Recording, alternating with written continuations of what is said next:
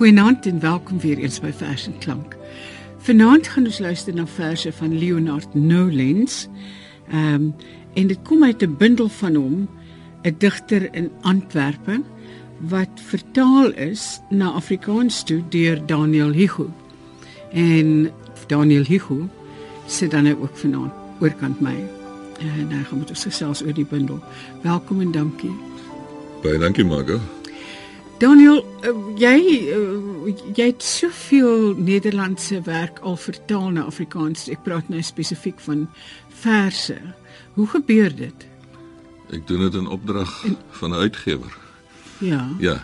Dit is die enigste manier hoe dit kan gebeur en die enigste rede waarom die uitgewer kan sien om dit uit te gee is omdat daar subsidies beskikbaar is in Nederland en in Vlaandere vir vertaalde werk. En wie is die tekenleser van hierdie bundels? Wel, die gewone poësieleser waarvan nou nie baie in Afrikaans is nie, maar waarvan daar 'n baie loyale groep is. So as 'n mens normaalweg Afrikaanse poësie lees, sal jy hopelik ook vertalings in Afrikaans lees. Maar ook seker die akademici, die studente by die universiteite? Ja, die studente is dan seker veronderstel om die gedigte in die oorspronklike Nederlands te lees, maar die vertaling kan hulle dan natuurlik help met die interpretasie. Ja. Hoewel 'n vertaler nie te veel mag interpreteer nie. Ja. Vertel vir ons iets van Nolens. Ja, hy het eh, as jong man van die Vlaamse platteland na Antwerpe gegaan om 'n digterslewe te lei, so 'n bietjie van 'n dekadente lewe in kroeg en filosofie gestudeer. En uh, hy is nou al sy lewe lank in Antwerpe en hy skryf voltyds, nie net gedigte nie, maar ook dagboeke wat gepubliseer word. En die dagboeke gaan dan meestal maar oor sy skryf van gedigte. So die hele wêreld draai om die poësie. En mens kan 'n lewe daar uitmaak in in Nederland, kan 'n mens. In Nederland en veral hy's nou in Vlaandere. In Europa kan 'n mens dit doen. Ja, daar's genoeg staatsondersteuning vir kunstenaars. Ja. Vertel ons iets van hierdie bundel, 'n digter in Antwerpe. Ja, dit is nou 'n keuse uit sy versamelde gedigte wat iets soos 'n uh, 1000 bladsye bestaan. Soos ek sê, hy skryf voltyds, so hy skryf elke dag. So ek moes eers daardie 1000 bladsye deurwerk om dan gedigte te kies wat verteenwoordigend is van sy digkuns, maar ook wat vertaalbaar is. Eintlik is dit die belangrikste maatstaf wat is vertaalbaar in Afrikaans en ek het nou die voorreg dat ek self kan kies. Die titel 'n digter in Antwerpe is ook die titel van een van sy digbundels.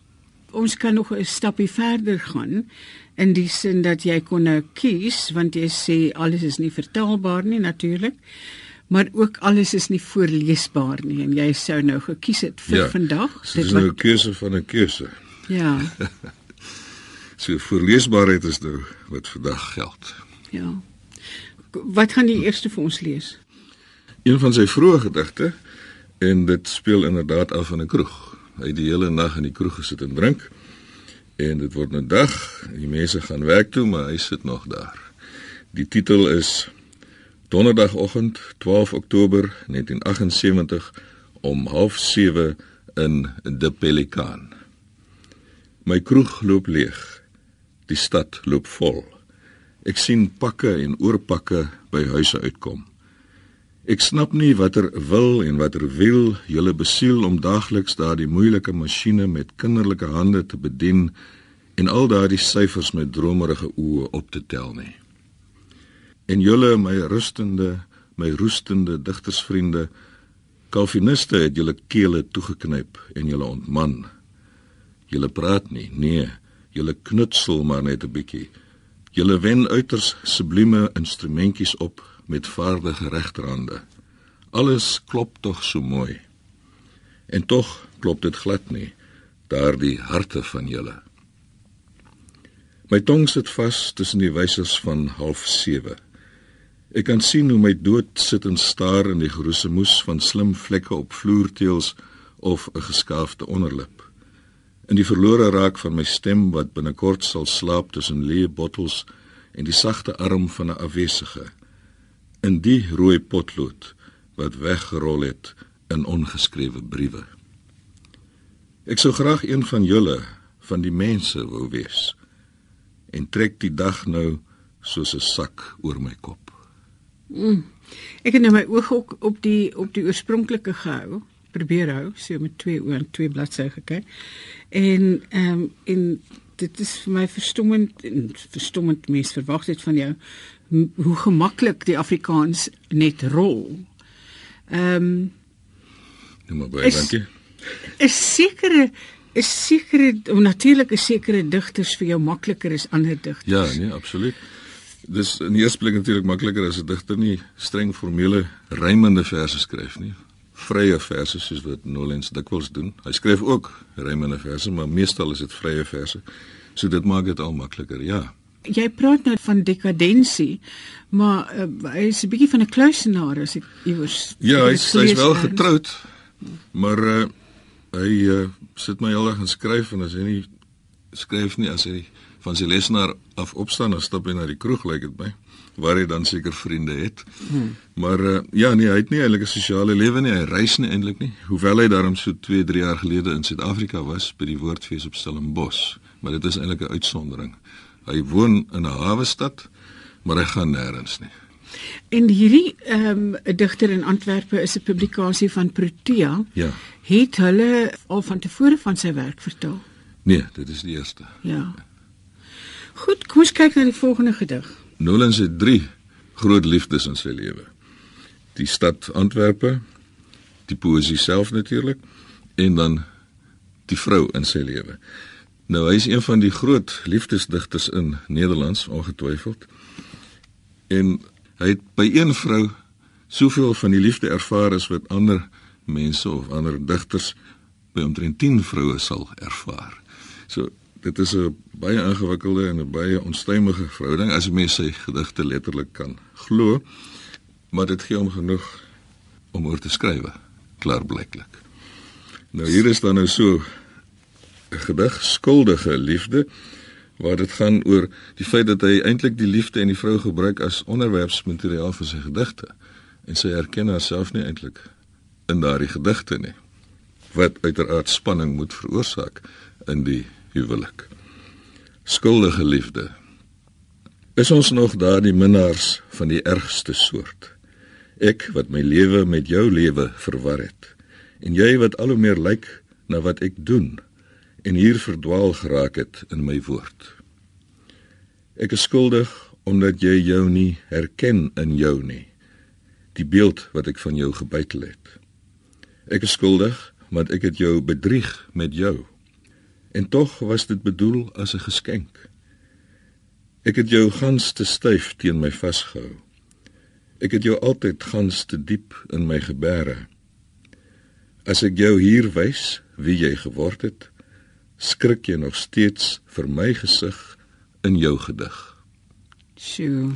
Dit klink nou 'n geweldige skuldige minnaar. en dan in die slot word die rolle eintlik omgeruil, 'n soort identiteitsverwisseling wat plaasvind. Dis nou dan eintlik die vrou wat die onderwerp van die gedig is, word die gedig. Ja ja. En dan waar in die digter skuil gaan. Skrik jy nog steeds vir my gesig in jou gedig? Ja. Ja. Ja, ek moet sê dit is nie vir my 'n um, vreeslike unieke vers nie, as jy my sal vergewe. En dis sin dat ek al in Afrikaans 'n uh, soortgelyke vers gelees het waar 'n uh, digter skryf dat hy nie dat hy skynbaar aangevat is deur sy geliefde dat hy nie genoeg oor haar skryf nie en hy dan nou sê maar jy weet ek skryf oor jou maar ek skryf dit nie sodat almal jou sal herken nie. Ja, sy herken haarself ook nie. Ja. Sondag. Sondag. Dit is sy die hele Sondag na by die huis gesit. En nou oorweeg hy dit om uh, uit te gaan sodra dit donker word. Die jy is natuurlik die ek, die skrywer self. Jy was die hele dag moeilik alleen. 'n Eier geëet, druk besig om deur die venster te sit en staar. Koffie gedrink, die jongste ellende gelees en hard nagedink oor jou toekoms van vandag. Wat 'n mens nie alles kan verteer nie. As jy vanaand in die straat uitgaan, Moet dan nie vergeet om jou skeptiese gesig by die voordeur af te haal nie. Die straat hou nie van skeptiese gesigte nie. Moet ook nie jou sonbril vergeet nie. Daardie dromerige kyk in jou oë kan jou deesdae jou lewe kos. En los jou sakmes, los jou geld by die huis. Jy kan dalk iemand teekom, byvoorbeeld 'n man wat die hele dag moeilik alleen was. 'n Pragtige vrou wat hees oor die liefde begin praat. 'n Brak wat blaf dat hy jou seun is en geld wil hê. Nee, bly maar liewer binne. Bly maar liewer alleen met jou skuldige luid en bottels drank. Jou skewe bladspieël waarin jy niemand sien nie. Jou tyd wat nie tyd of tyding het nie. Bly maar liewer alleen met hierdie heilige woord Sondag. Jy slaan en trap daarop en elke letter klink hol.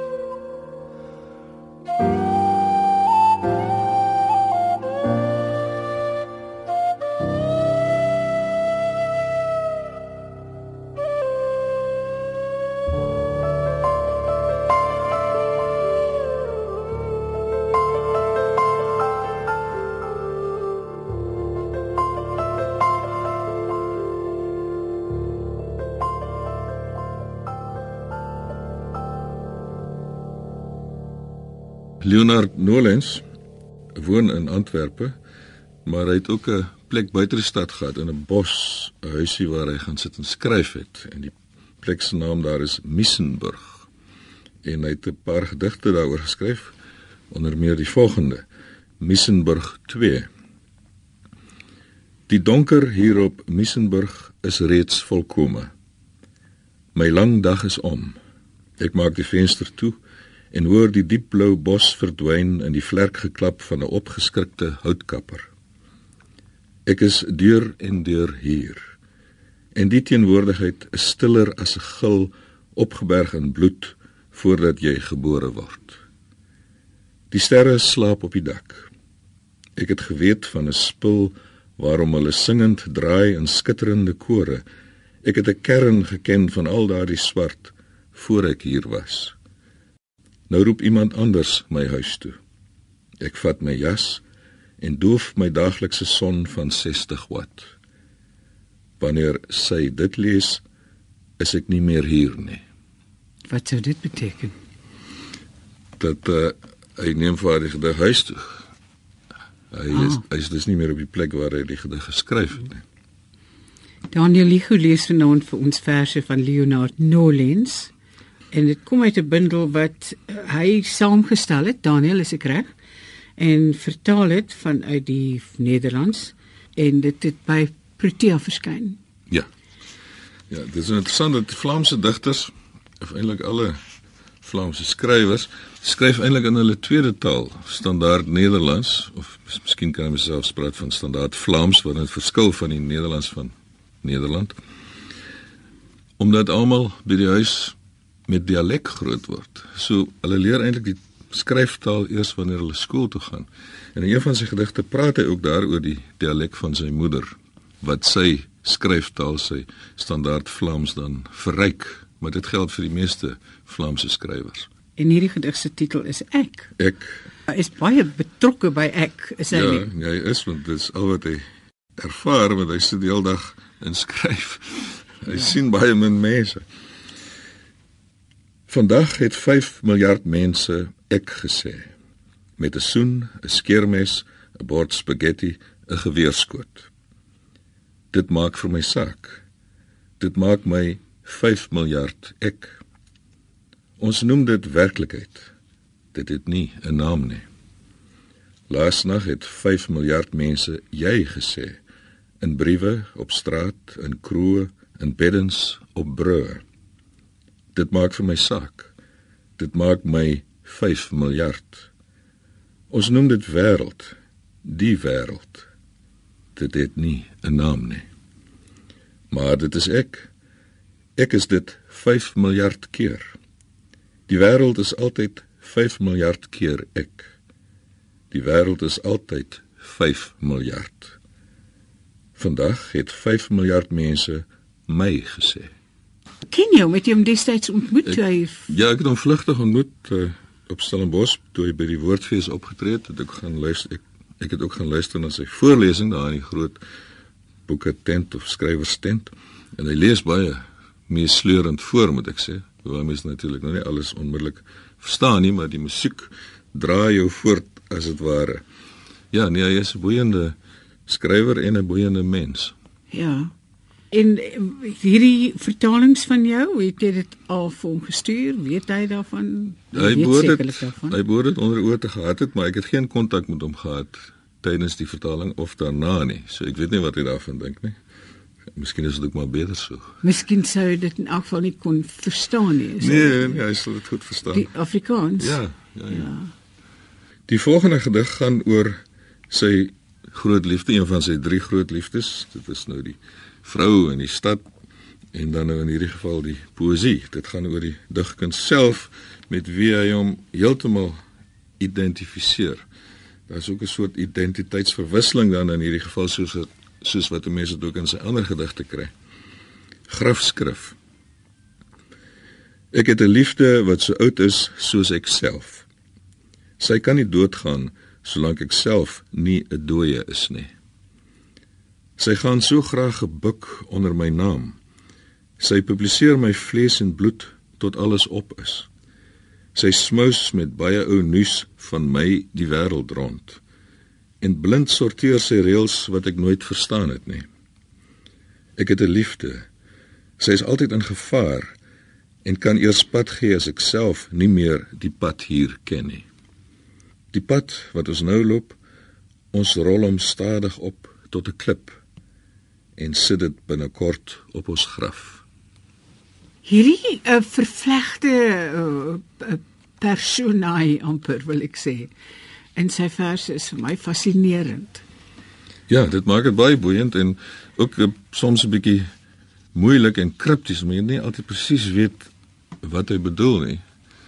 En daarmee saamgaan met sy latere gedigte ook 'n baie verwikkelde sintaksis waarmee ek nogal moeilikheid gehad het. Maar uh, gelukkig kon ek die moeilikste gedigte mos nou uitlaat want ek kan kies. maar dit is nou net wat ek gesit en dink het met die vorige gedig wat jy gelees het en eh, waar die waar die karakters half rolle omruil in die sin dat ek ek is nie seker dat ek dit sou verstaan as ek dit self lees nie.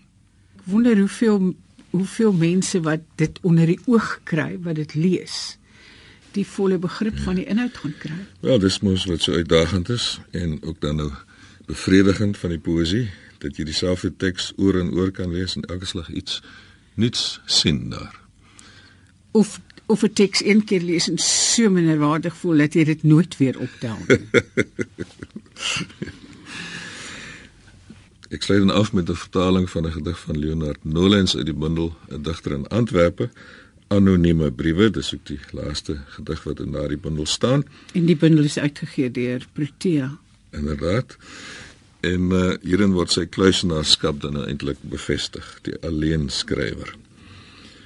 Hy woon al so lank in die buurt. En nog nooit het iemand gehoor dat sy naam geroep word nie. En nog nooit het iemand gesien dat by sy huis geklop word nie. Daardie bolwerk van stene sonder 'n klokkie. Daar was vanoggend in sy posbus die swart van 'n onleesbare koerant, die geel van 'n poskaart beplak met eksotiese diere en blomme, beroemde gesigte wat niemand herken nie. Hy is ons buurt se geheim. Iemand het vannag deur sy vensters 'n berookte keel van lamplig gesien en 'n sirkel wat rustig brand op sy tafel. Binne-in was die hand wat hier skryf.